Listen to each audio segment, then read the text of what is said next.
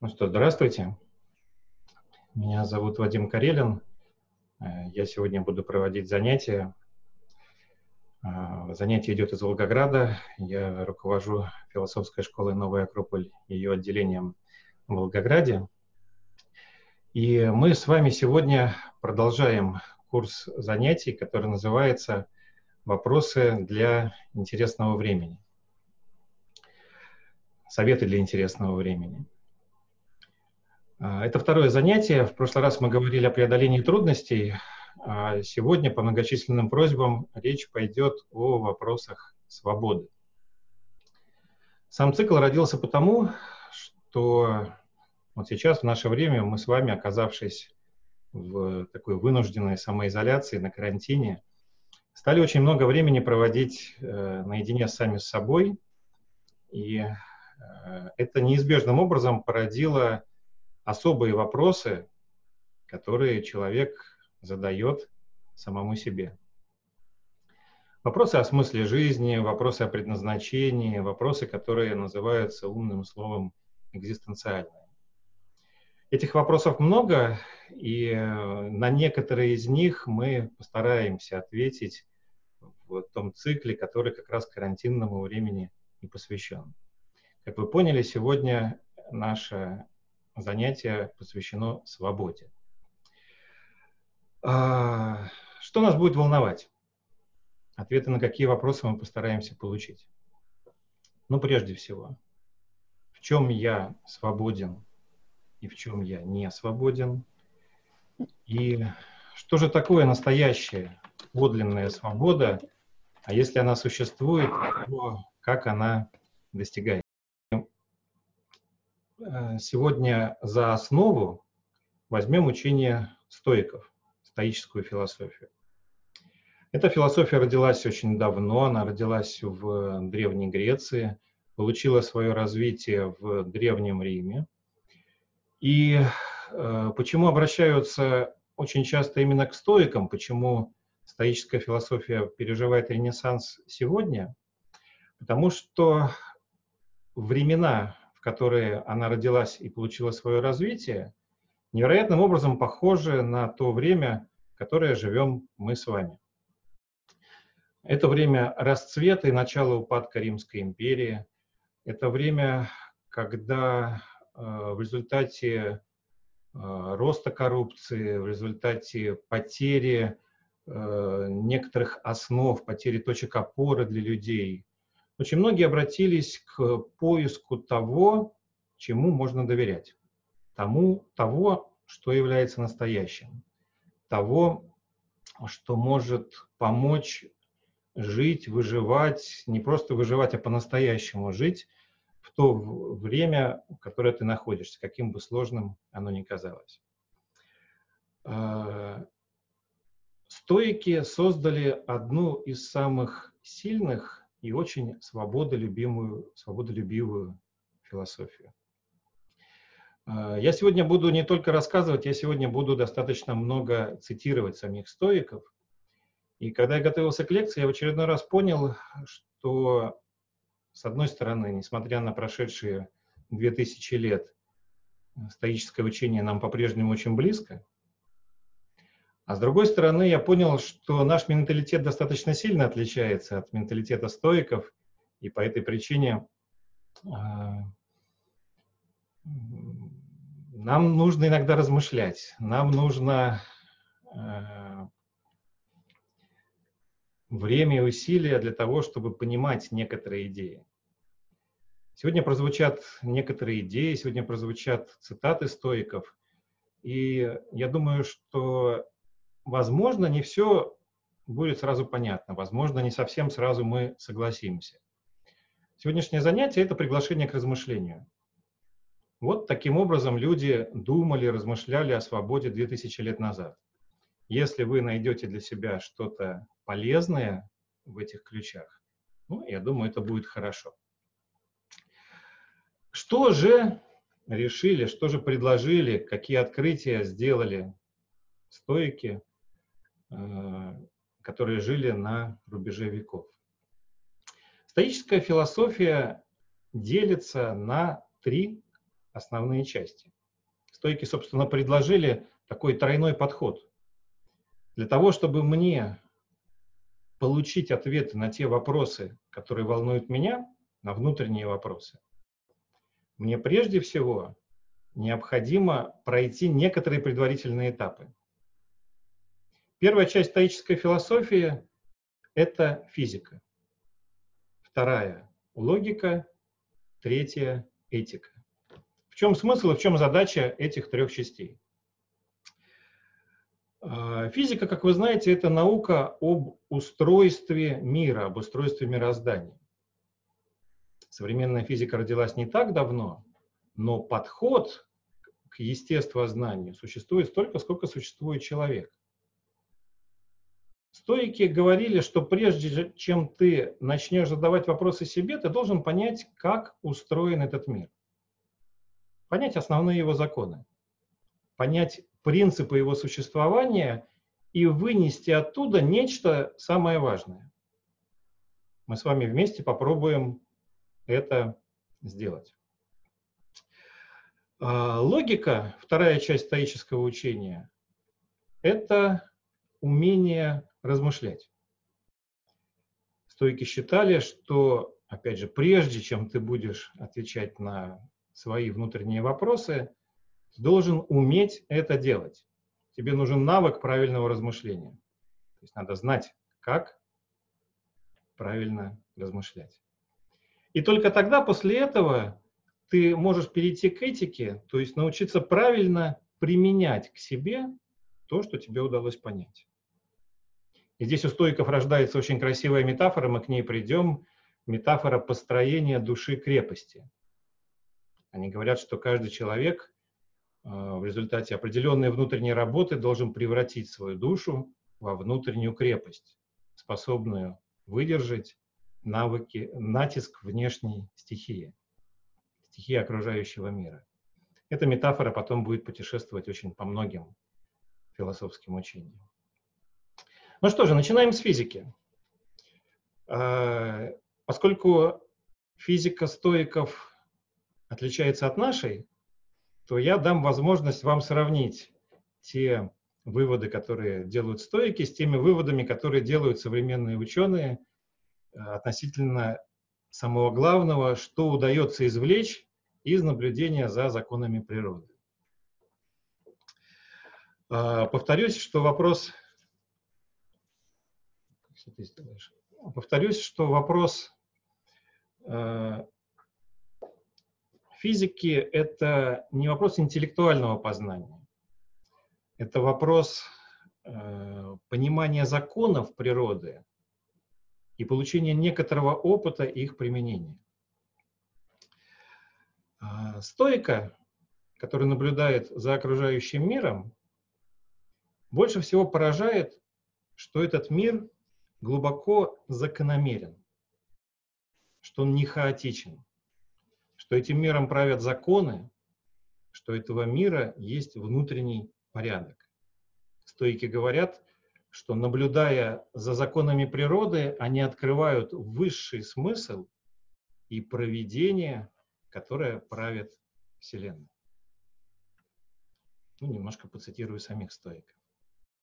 Марк Аврелий. Буду вас понемножку знакомить, э, кто не знает. Э, стойки были очень разные. Марк Аврелий, например, был императором, императором Римской империи и при этом философом. Все совершающееся совершается согласно справедливости. Если будешь наблюдать внимательно, то убедишься в этом. Все совершается, говорю я, не только согласно определенному порядку, но и согласно справедливости. Точно кто-то распределил все сообразно достоинству. Марк Аврелий говорит о том, что миром управляет справедливость, что мир справедлив. Эта мысль будет очень актуальна. Ведь э, нам-то чаще всего кажется, что мир несправедлив по отношению к нам. А вот стойки, которые пытаются отойти от себя и просто наблюдать законы природы, они видят в том, как эти законы работают, некоторую внутреннюю, глубочайшую справедливость. Эпиктет. по всему происходящему в мироздании легко восхвалить промысел. Если в ком есть эти два свойства, способность уяснять все происшедшее с каждым и чувство благодарности. Иначе один не увидит полезности всего происшедшего, а другой не будет благодарным за все это, даже если увидит. Если бы Бог цвета создал, а способность видеть их не создал бы, какая в этом была бы польза? Совершенно никакой.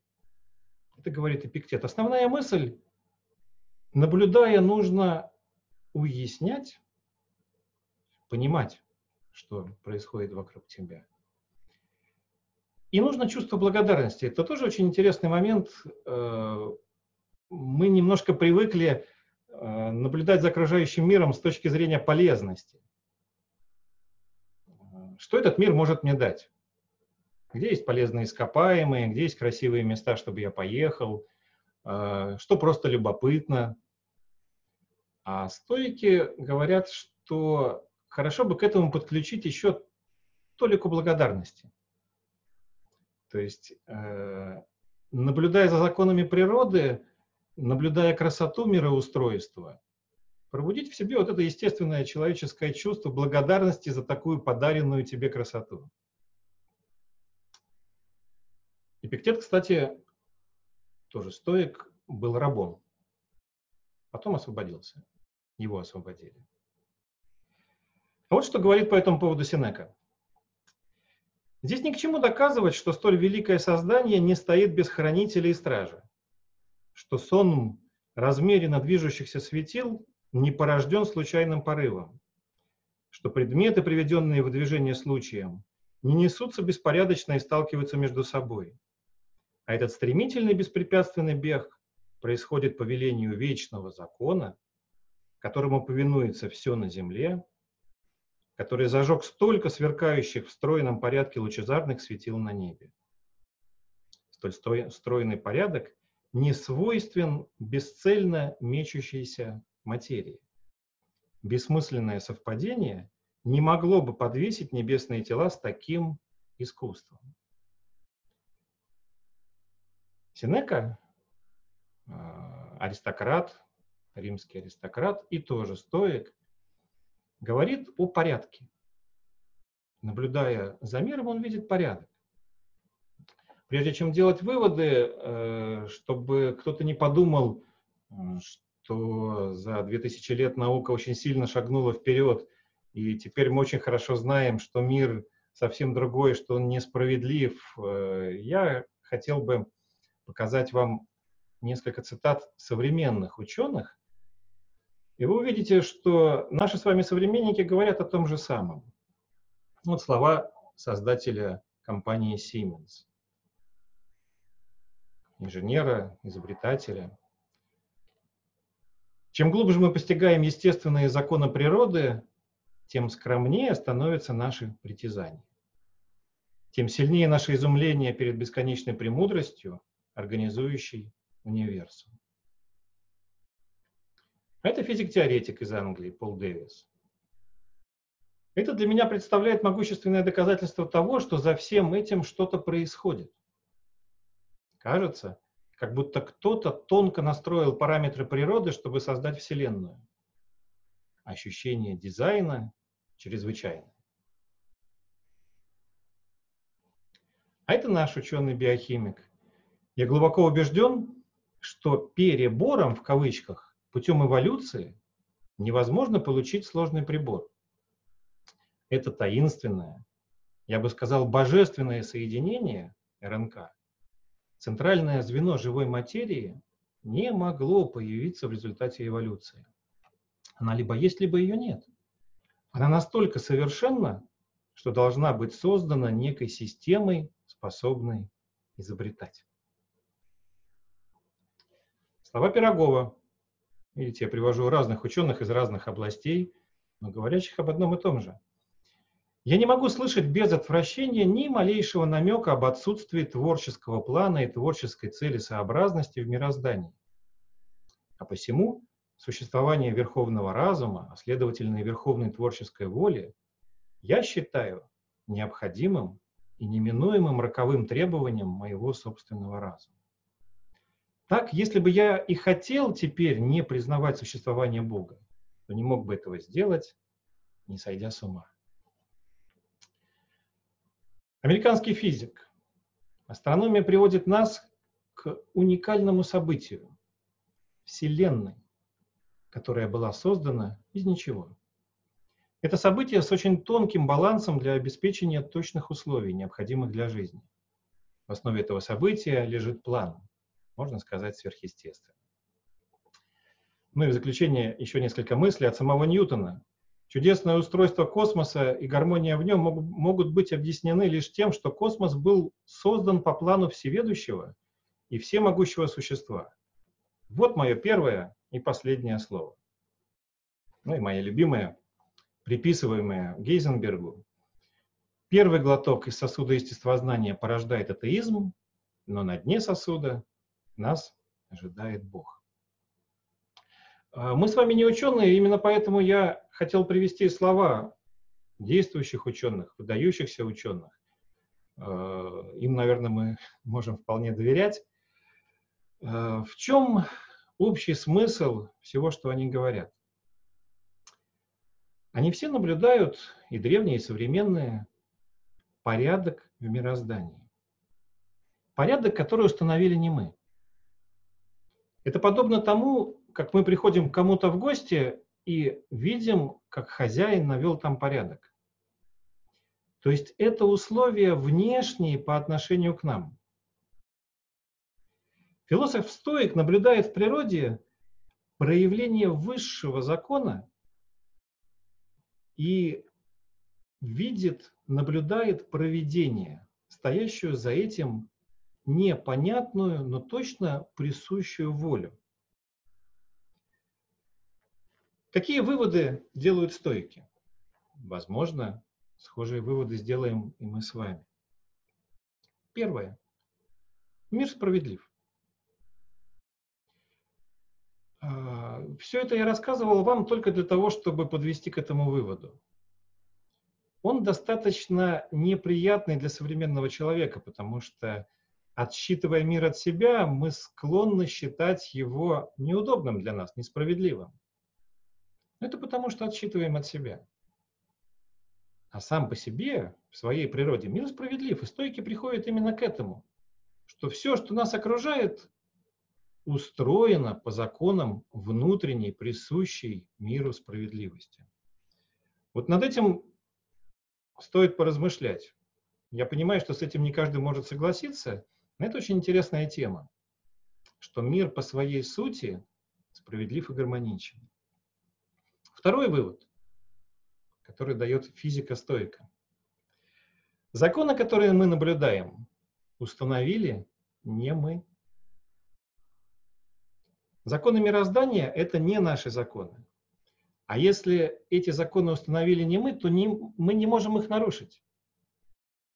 Это, казалось бы, очень естественный, естественный вывод. Да? Вы знаете из школьного курса физики, что вы не можете отменить законы электромагнетизма, что вы не можете прекратить действие закона сил тяготения. Но то же самое касается вообще всех законов мироздания. Поскольку не мы их установили, то мы не можем их изменить. Это тоже требует размышления и принятия. Ведь если я не могу изменить законы мироздания, а ведь хочется. Ведь часто, когда нам не очень хорошо, или когда мы ставим перед собой амбициозные цели, нам очень хочется эти законы немножко прогнуть, поменять под себя. Но стойки предлагают это признать. Мы не сможем изменить мир потому что не мы его создали. Соответственно, третий вывод, к которому приходят стоики, исходя из всего вышеперечисленного, если мы не можем изменить законы этого мира и сам мир, то не следует роптать на проявление этого мира. Важно не роптать на законы природы, а научиться принимать их. И здесь мы переходим ко второй части. Помните, физика, дальше идет логика. Мне ну, э, следуя логике стоиков, мне нужно научиться правильно размышлять. Я должен научиться отличать то, что я могу изменить в этом мире, от того, что я изменить не могу. Ну, перед нами с вами очень яркий пример. Мы сейчас с вами все находимся в самоизоляции. Мы с вами все заключены в коробках своих квартир. Ну, возможно, с какими-то исключениями, но это так. Это следствие того, что происходит в мире. Это не мы придумали. Мы можем обижаться на то, что пандемия э, лишила нас работы, изменила наши планы, э, нарушила наш график. Но мы не можем этого изменить. И стоик бы сказал, что нет смысла переживать по этому поводу. Что же мы можем изменить в этой ситуации? Где наша свобода? В чем проявляется наша воля? Что нам подвластно в этой ситуации? Наша реакция на нее. Мы можем изменить режим своего дня. Мы можем изменить свое понимание происходящего. Мы можем изменить сами себя. Итак, второй момент, который мне хочется, чтобы вы запомнили с сегодняшней встречи. Основная идея логики стоиков – научиться отличать что я могу изменить, от того, что я изменить не могу. Это крайне полезное упражнение. Это то упражнение, которое вы легко можете делать в течение дня, э, дня на карантине, дня на работе, в любой ситуации. Э, упражнение с умением различать. Вот начинается ваш обычный рабочий день вы можете посмотреть на него под углом стоическим. Что в течение дня от меня зависит, что я смогу изменить, а что нет. На что я могу повлиять, а это вы увидите, это ваше отношение, это ваша концентрация, это ваша работоспособность, э, это ваш моральный выбор, к которому мы подойдем. Но я не могу изменить условия. Есть те вещи, которые я должен делать, есть мой долг. немножко самих цитат, цитат самих стоиков. Марк Аврелий. Из существующих вещей одни находятся в нашей власти, а другие нет. В нашей власти мнение, стремление, желание, уклонение. Одним словом, все, что является нашим. Вне пределов нашей власти наше тело, имущество, доброе имя, государственная карьера. Одним словом, все, что не наше. То, что в нашей власти, по природе свободно, не знает препятствий, а то, что вне пределов нашей власти, является слабым, рабским, обремененным и чужим. Итак, помни, если ты станешь рабское по природе считать свободным, а чужое своим, то будешь терпеть затруднения, горе, потрясение, начнешь винить богов и людей.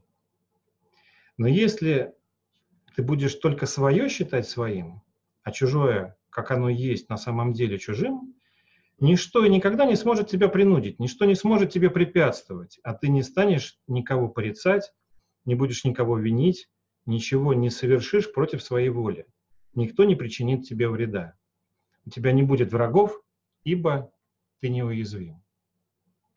Поскольку был небольшой перерыв, я поясню основную мысль еще раз.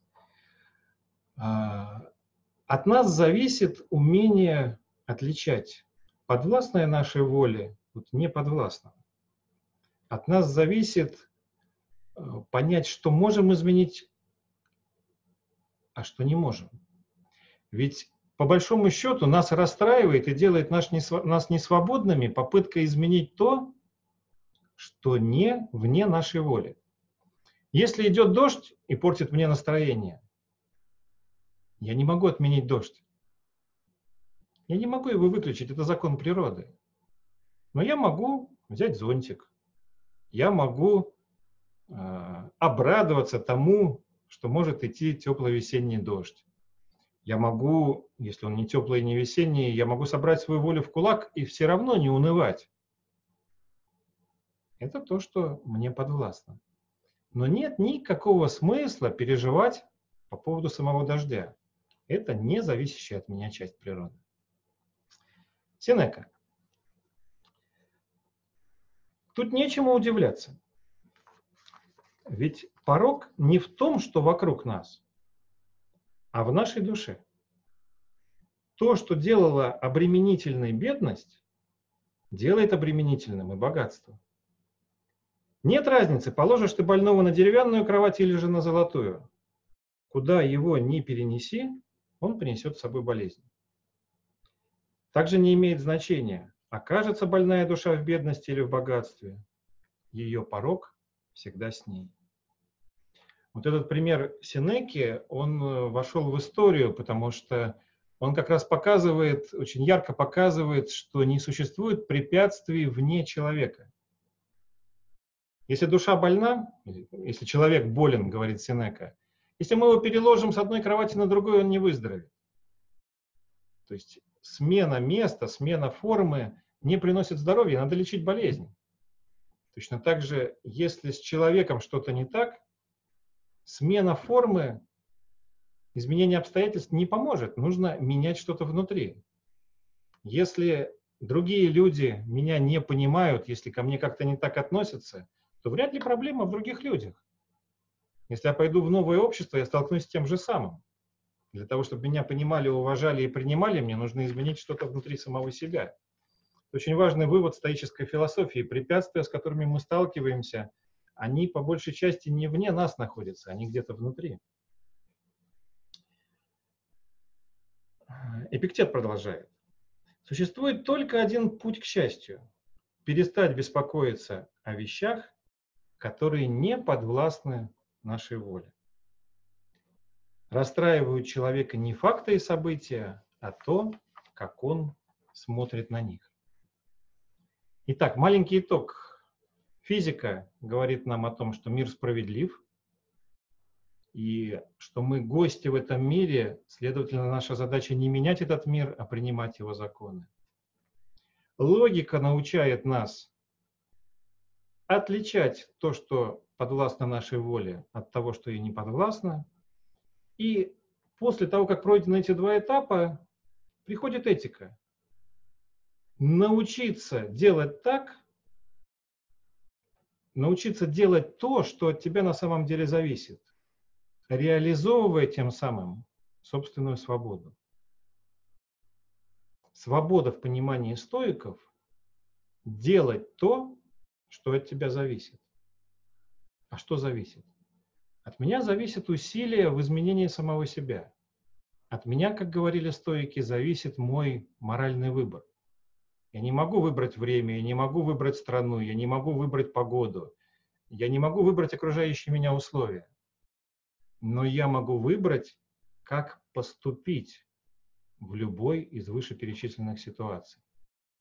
Этика стоиков очень действенная этика, свободная этика основывается на том, что нужно поступать сообразно внутреннему закону, то есть делать свой внутренний выбор. Синека. Главнейшая наша задача должна заключаться в том, чтобы мы не следовали подобно скоту за вожаками стада, чтобы мы шли не туда, куда идут другие, а туда, куда повелевает долг. Очень интересный момент. Не следовать туда, куда идут другие, а следовать туда, куда ты считаешь должным. Возможно, твой долг укажет туда же, куда следуют и другие, но не нужно следовать слепо. Если я иду в потоке, если я э, часть этого в кавычках стада, часть толпы, которые часто пишут стоики, то мною не руководит разум. А вот это для стоика очень большая проблема. Я подчиняюсь чувствам. Мною не управляет мой разум. А это нехорошо. следовать должен туда, куда повелевает мой долг. Эпиктет. Нет, друзья. Единственное наше благо и зло в нас самих, в нашей собственной душе.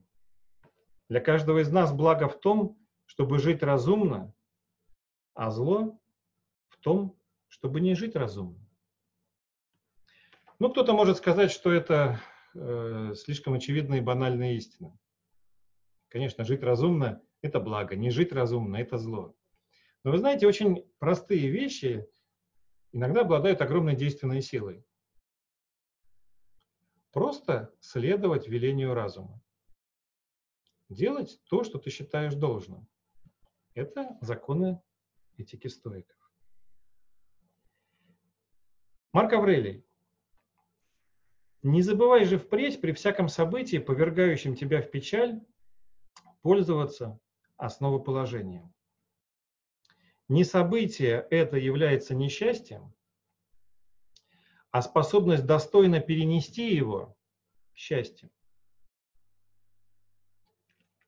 Не событие является несчастьем, а способность достойно перенести его – счастьем. То есть само по себе событие – это не счастье и не несчастье. Это событие. То, что случилась пандемия, мы сейчас считаем несчастьем. То, что начинается экономический кризис, мы считаем несчастьем. Каникулы, которые у нас появились, нам кажутся счастьем. Но это просто пандемия, кризис и каникулы. Будет это для нас счастьем или несчастьем, принесет ли это нам благо или зло, зависит от того, как мы отреагируем на это. Потому что все каникулы я могу проспать и ничего не сделать.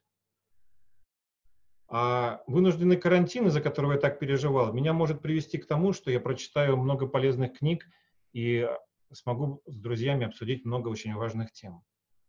А могу и не обсудить. То есть вопрос моей свободы не в тех обстоятельствах, с которыми я столкнулся.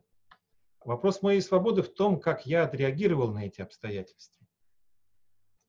Таким образом, маленький итог. На чем строится этика стоиков? На том, что нужно следовать голосу разума, а не страстей. К чему же в конечном итоге, в результате, с точки зрения свободы, приходят стоики? Как я говорил в самом начале, их идея заключена в метафоре внутренней крепости, которую должен построить человек.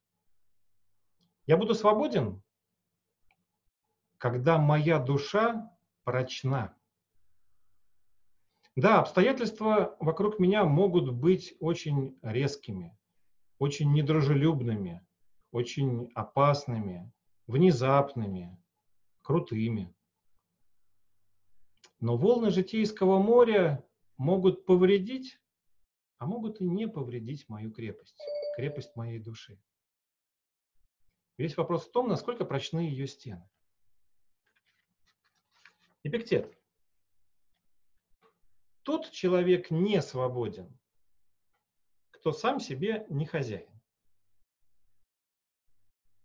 Я не свободен, если я не могу управлять собой, если я не умею делать моральный выбор, если я пасую в жизненных ситуациях, если я не нахожу внутренней силы для преодоления этих ситуаций. Одна только душа человеческая безопаснее всякой неприступной крепости. Почему же мы всячески стараемся ослабить эту нашу единственную твердыню?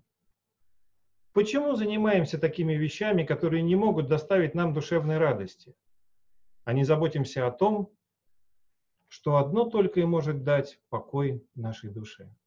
Действительно, почему? Мы все забываем, что если совесть наша чиста, то никто не может нам повредить, и что только от нашего неразумия и желания обладать внешними пустяками происходят всякие ссоры и вражды. Эпиктет. почему же мы не занимаемся теми вещами, которые могут доставить нам подлинную радость? Подлинную, то есть радость нашей душе. Почему мы забываем, что если внутри мира покой, что если совесть чиста, то ничто не может нам повредить?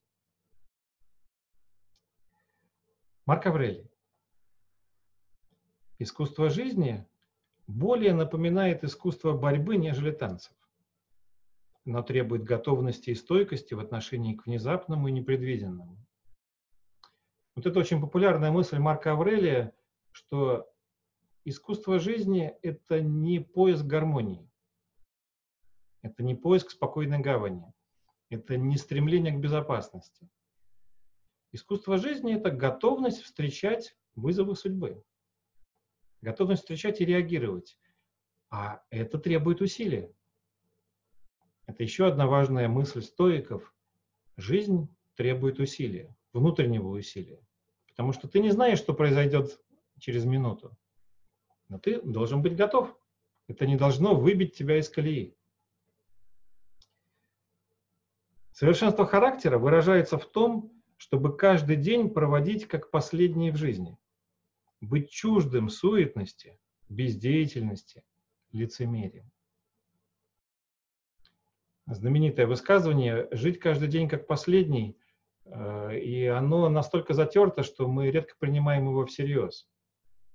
Но это тоже одна из вещей, над которыми можно поразмышлять. Ведь, строго говоря, будущего нет, его не существует. Будущее создаем мы. Никто не может утверждать, что будет завтра.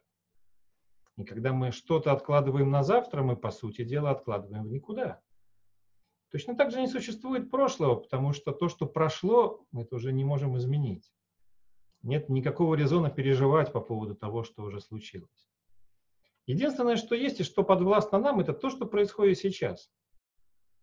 И если сейчас, в настоящий момент, судьба, жизненные условия, обстоятельства призывают меня проявить добро, справедливость, силу, мудрость, любовь, заботу, сострадание, то значит их надо проявлять. Проявлять прямо сейчас. Если я отложу, то я откладываю в то время, которого пока нет. А это значит, что я не живу прямо сейчас.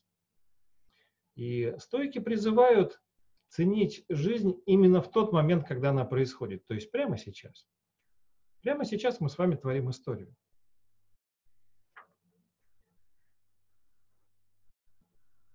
ни с кем не случается ничего такого, чего он не в силах был бы вынести. Тоже одна из сильных стоических фраз. Мир справедлив. А если он справедлив, то в нем не может произойти того, что выше наших сил. Судьба посылает нам задания, которые помогают нам становиться сильнее. У судьбы нет задачи разрушить, помешать нам, как-то испортить нашу жизнь. Ну и в заключение еще раз мысль Марка Аврелия. Всегда ревностно заботься о том, чтобы дело, которым ты в настоящий момент занят, исполнять так, как достойно римлянина и мужа. С полной искренней серьезностью, с любовью к людям. Последнее удастся тебе, если ты каждое дело будешь исполнять как последнее в жизни, свободный от всякого безрассудства. Давайте подведем маленький итог. Мы начали с вопросов свободы. С э, вопроса того, как найти подлинную свободу. В заключение еще раз несколько тезисов, которые приводят стоики, над которыми я предлагаю поразмышлять. Первое. Наблюдая за окружающим миром, я вижу, что он справедлив что законы этого мира справедливы и не подвластны мне. Второе, размышляя об этих законах, я научаюсь отличать то, что я не могу изменить, от того, что в моей воле. Третье, мой моральный выбор строится на, на том, что я действую в той части, в которой я могу изменить мир, а именно плане морали, в том, как я реагирую на окружающие события. И действуя таким образом, я закаляю свой характер, я укрепляю свою душу, я становлюсь более прочным изнутри, а следовательно, более свободным.